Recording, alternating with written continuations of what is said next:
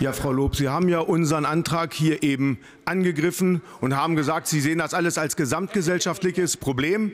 Ich stelle Ihnen daher die Frage, warum hat Ihr sogenannter Queerbeauftragter Staatssekretär Sven Lehmann meine Anfrage im Ausschuss, meine Frage im Ausschuss zur Aufarbeitung des Kendler-Experiments ignoriert und nicht beantwortet? Das atmet genau den Geist Ihrer Partei. Verschleiern, unter den Teppich kehren und aussitzen. Das sind Sie. Und dazu möchte ich gerne von Ihnen eine Stellungnahme. Vielen Dank.